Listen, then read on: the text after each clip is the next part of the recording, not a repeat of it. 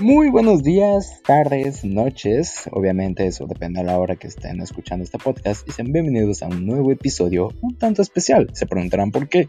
Bueno, resulta que este episodio será eh, por decirlo, algo conmemorativo debido al décimo aniversario del Estero del Soldado. Ustedes se preguntarán, ¿qué es el Estero del Soldado? Bueno, para no eh, arruinarles la función, bueno, déjenme decirles que el Estero del Soldado es una zona ecológica protegida que se encuentra en el municipio de Buena Sonora, justo donde nosotros habitamos. Por lo que decidimos hacer un episodio especial en nuestro podcast sobre él. Sin mayor dilación, avancemos por este recorrido. Acompáñanos.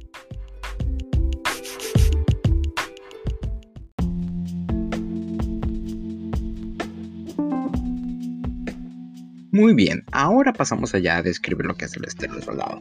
Bueno, obviamente, como ya se dijo anteriormente, este está ubicado en el municipio de Guaymas, Sonora, el cual también cabe recalcar que en el año de 2006 fue decretado por el gobierno de este mismo estado de Sonora como área natural protegida.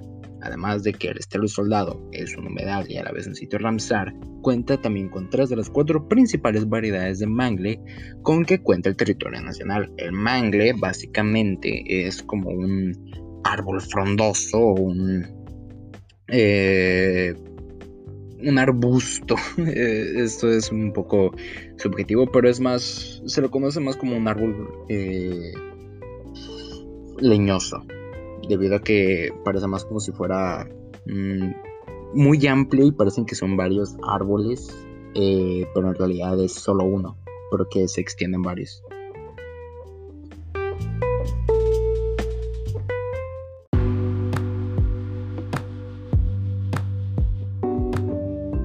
Muy bien, creo que hace un momento escucharon el término usado de humedales.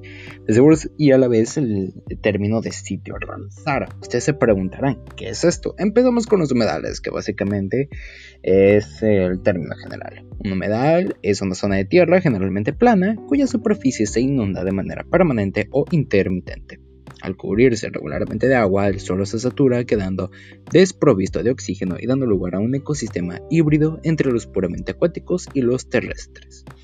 Es eh, como se maneja en el término en inglés de wetland, que básicamente sería como que una o un explain, que sería como que una tierra la cual, este, pues como su mismo nombre dice, the wetland es húmeda y a lo cual tiene como que ciertas características pantanosas.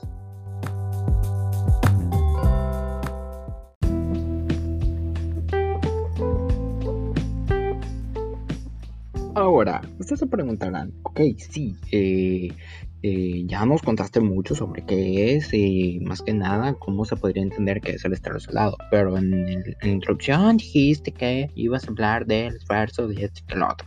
Muy bien, ahora llegamos a ese punto.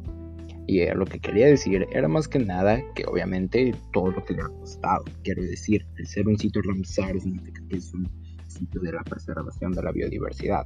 No es nada fácil. Además de que la forma más común o que se, yo conozco en lo personal, en la que se sustenta eh, al estilo soldado, es mediante sus actividades turísticas. Ustedes dirán, ¿qué rayos puedes hacer en un sitio como esos? Bueno, resulta que tiene solo otras actividades, pero son bastante interesantes. Iniciamos con el senderismo, ya que esta es la primera opción que tendrás para disfrutar de este lugar.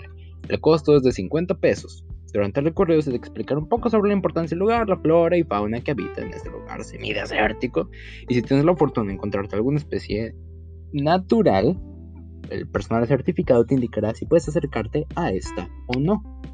Obviamente todo esto dentro de los parámetros de un sendero ya preestablecido. Quiero decir, no se te va a dar un libre albedrío por toda la zona. Es prácticamente imposible. Y solo antes de proseguir, quiero informarles que toda esta información es sacada del sitio Descubro, el cual ustedes pueden buscar por su propia cuenta y así encontrar la información eh, un poco más detallada y así pueden entenderlo mejor.